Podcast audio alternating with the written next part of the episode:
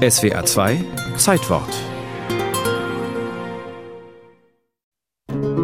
Ich bin Johann Scheiring aus Magdeburg. Dort war ich Domherr, Prediger und ein Zeitgenosse von Martin Luther.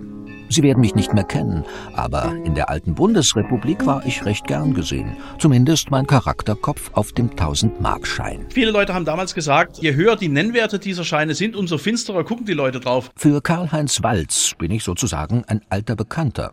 Als kleiner Junge war er 1964 unter den ersten, die mich aus der Nähe betrachten konnten. Meine Eltern, die waren selbstständig, hatten ein Baugeschäft und speziell auf dem Land, da war die Überweisung nicht üblich. Und wenn mein Vater dann, wenn er ein Haus gebaut hatte und hatte dann so vier, fünf, sechstausend Mark zu bekommen, dann hat er die von dem Bauherrn bar gekriegt und ich durfte die Scheine anschauen. Und das war für mich als Kind ein atemberaubend hoher Nennwert. Ich habe den jungen Mann offenbar beeindruckt. Jedenfalls hat er später ein Buch über Geld geschrieben. Die Geschichte der deutschen Mark in Ost und West. Dort kann man auch nachlesen, warum die Herren der Bundesbank ausgerechnet mein Bild für den Tausender auswählten. Man hat lange überlegt, als man bereits im Jahr 1958 war das Jahr, diese neue Bundesbank-Notenserie konzipiert hat, wen man darauf abbilden möchte.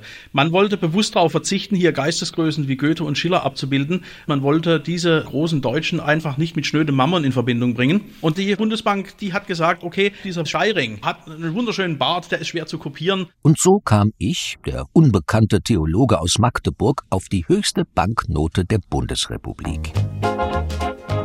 Am 27. Juli 1964 brachten die Banken die ersten 20.000 Scheine mit meinem Konterfei unter die Leute. Das hatte sicherlich auch was zu tun mit dem Wirtschaftswunder.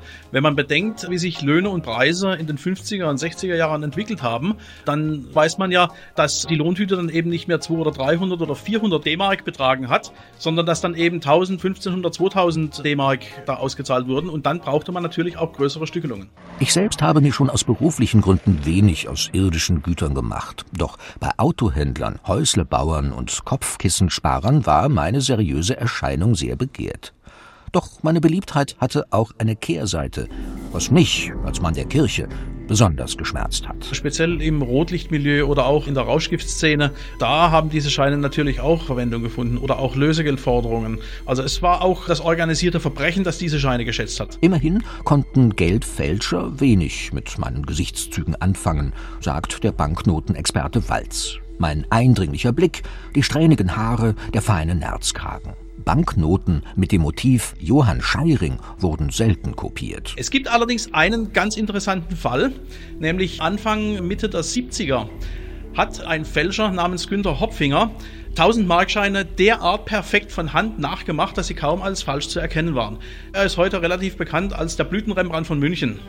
Fast 20 Jahre lang stand mein Bild für wirtschaftlichen Aufschwung und Wohlstand der Republik. Man druckte mich auf Badetücher, Kaffeetassen und T-Shirts.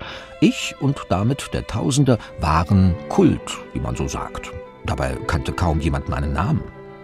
Als dann Anfang der 90er Jahre neue Geldscheine in Umlauf kamen, die Gebrüder Grimm meinen Platz einnahmen, war ich schnell vergessen aber nicht bei allen.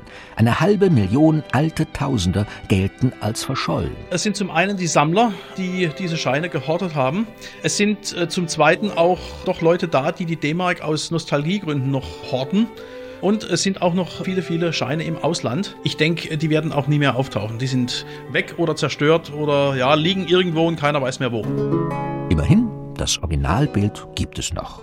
Mein Zeitgenosse Lukas Kranach hat es gemalt. Es hängt in der Akademie der Schönen Künste in Brüssel.